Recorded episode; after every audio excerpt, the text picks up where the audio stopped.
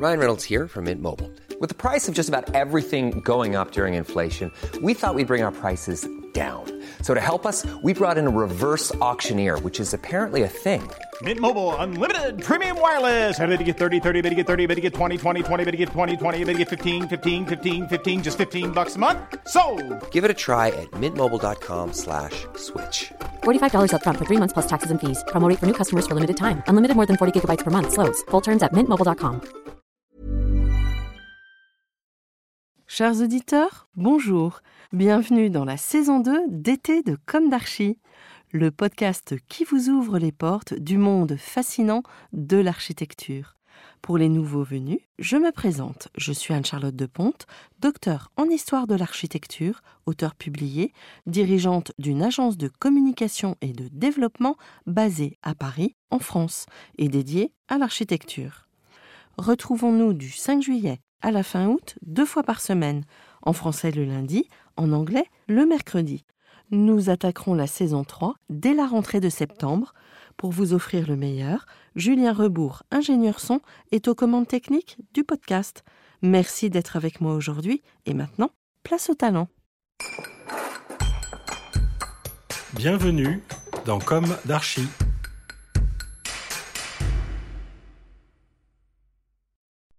Chers auditeurs, bonjour et bienvenue dans ce nouveau numéro d'été de Comme. Aujourd'hui, nous allons vous parler de la couleur ocre à partir d'une synthèse que j'ai écrite moi-même, donc Anne-Charlotte, sur le sujet. Symboliquement, l'ocre rassure, apaise et se retrouve dans les lieux de bien-être, notamment en Orient, dans le hammam. L'ocre invite au voyage. Sa nature authentique renvoie à l'idée d'harmonie. N'en déplaise à ses connotations négatives, basiques, rustique, ancien, sombre. L'ocre sait cultiver à la fois la discrétion et le fastueux, se rapprochant de l'or, dont nous parlerons la prochaine fois. Vous le savez, l'ocre compte en architecture à tel point qu'aujourd'hui, en Bourgogne du Sud, en France, vous trouverez une agence d'architecture portant le nom de Ocre Architecture une agence qui milite pour des projets ancrés dans leur environnement, créée par une fille de charpentier, Océane Garot, de double formation, architecte et ingénieur en construction durable. Sur la Terre, l'ocre est utilisé partout en architecture, de l'Orient à l'Occident, du Maroc au Mexique, à Rome, en Provence, en passant par l'Afrique une argile colorée par le fer, devenue roche ferrique, donne la couleur ocre. Elle est composée d'une argile blanche pure, la kaolinite, et d'hydroxyde de fer, la goethite, ou d'oxyde de fer, l'hématite. La goethite donne sa couleur jaune à l'ocre, tandis que l'hématite tend sur les rouges. Cette argile colorée est amalgamée au grain de sable, le quartz. Les ocres se trouvent ainsi dans le sol sous forme de sable ocreux. L'ocre non toxique et pérenne est utilisé comme pigment naturel depuis la nuit des temps, à Lascaux durant la préhistoire. Qui n'a jamais entendu parler de ces anciennes carrières? Le Colorado provençal, le sentier des ocres de Roussillon, qui ne sont plus exploités depuis les années 50, mais attirent chaque année des milliers de touristes. On trouve de l'ocre sur les cinq continents, mais l'exploitation est devenue rare. En Europe, seule une entreprise exploiterait encore sa carrière de sable ocreux, en France, dans le Vaucluse à Gargas exactement, pour le transformer dans son usine d'Apt en ocre pur. Il s'agit de la Société des ocres de France, créée en 1901, rachetée et sauvée par le maçon aptésien Gilbert Guigou en 1974, au moment de sa retraite.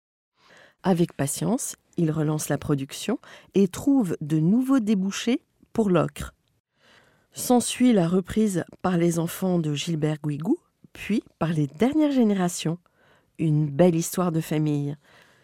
Aujourd'hui, nous sommes fiers de ce que nous représentons, un savoir-faire français transmis de génération en génération, un produit noble, une industrie écologique, une curiosité internationale, un immense désir de faire prospérer notre héritage industriel, pas pour s'enrichir, mais tout simplement pour que notre grand-père soit fier de nous et de ce que nous avons accompli.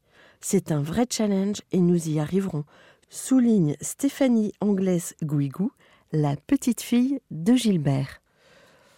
Aujourd'hui, l'ocre trouve son application dans le bâtiment pour la coloration de nature ancestrale des enduits, des badigeons et même des bétons, dans les peintures industrielles ou artistiques. La couleur ocre est écologique, simple d'utilisation, résistante et peu coûteuse pour l'architecte et président de l'association Terre et Couleur, Félicien Carly. Et la peinture naturelle à l'ocre est de l'or en bas, rajoute-t-il, car l'ocre est le pigment le plus opaque contre les agressions des ultraviolets. On la retrouve aussi dans l'industrie de la terre cuite, la coloration des carrelages, des tuiles, etc. Dans l'industrie de la céramique, on l'utilise même dans la cosmétique pour la coloration des poudres et des fards. Dans l'agriculture, pour la coloration des engrais, bref, l'ocre peut colorer des liants de toute nature.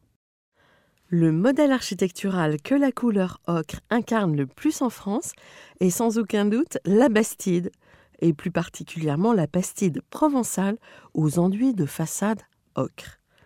L'historien et archéologue Félix de Vernel définissait les Bastides comme des villes neuves bâties tout d'un coup, en une seule fois, sous l'empire d'une seule volonté. Alcide Curie-Simbre, historien des villes médiévales, reprendra cette définition en la précisant.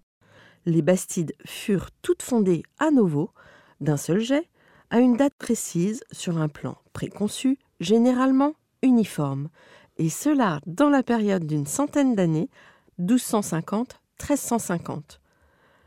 Le modèle type est celui qui comprend deux axes majeurs avec de part et d'autre un certain nombre de voies parallèles et de voies perpendiculaires.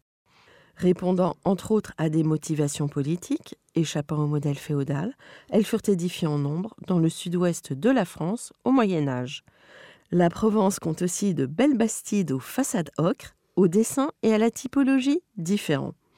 Les bastides apparurent en Provence essentiellement au début du XVIe siècle. D'ailleurs, au XVIIe et XVIIIe siècle, toutes les villes provençales s'entourent de bastides. Elles relèvent davantage de la demeure privée plutôt qu'elles ne répondent à une typologie urbaine. Elles accueillent alors nobles et bourgeois venus à la fois se rafraîchir durant la période estivale, mais aussi pour surveiller l'exploitation de leurs terrains agricoles. C'est notamment le cas autour d'Aix-en-Provence, alors siège du Parlement et de la Cour des comptes. L'arrière-pays marseillais se dote lui aussi de bastides, davantage au cours du XIXe siècle. À l'inverse du mât de Provence, installé le plus souvent à proximité d'un point d'eau, on construit les bastides sur de petites hauteurs pour qu'elles dominent la campagne alentour. Généralement, elle prend une forme carrée et possède un rez-de-jardin et deux étages accessibles par un escalier. La pierre y est toujours dissimulée par un enduit de couleur ocre, car la pierre apparente est considérée comme un signe de pauvreté. La façade symétrique de la bastide est organisée par plusieurs ouvertures entourant une porte d'entrée centrale elle-même surmontée d'un balcon en fer forgé.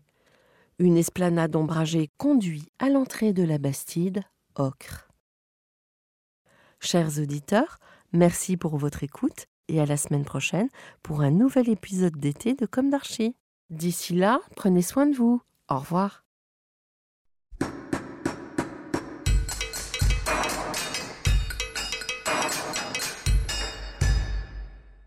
Chers auditeurs, merci pour votre écoute. N'oubliez pas de retrouver nos sujets en avant-première sur Instagram à l'adresse at comme podcast.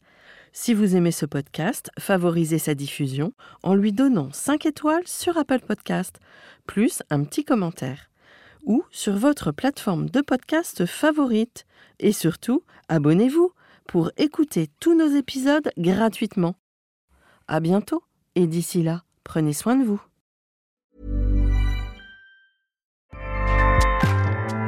ACAST powers the world's best podcasts. Here's a show that we recommend. Hi, I'm Jesse Cruikshank. Jesse Cruikshank. I host the number one comedy podcast called Phone a Friend. Girl, let's phone a friend. Not only do I break down the biggest stories in pop culture with guests like Dan Levy and members of InSync, I do it with my own personal boy band singing jingles throughout because it's my show. It's your show, girl. New episodes of Phone a Friend Yeah. drop Thursdays wherever you get your podcasts. So work it, girl. Yeah, work it. Okay, that's enough. ACAST helps creators launch, grow, and monetize their podcasts everywhere. ACAST.com.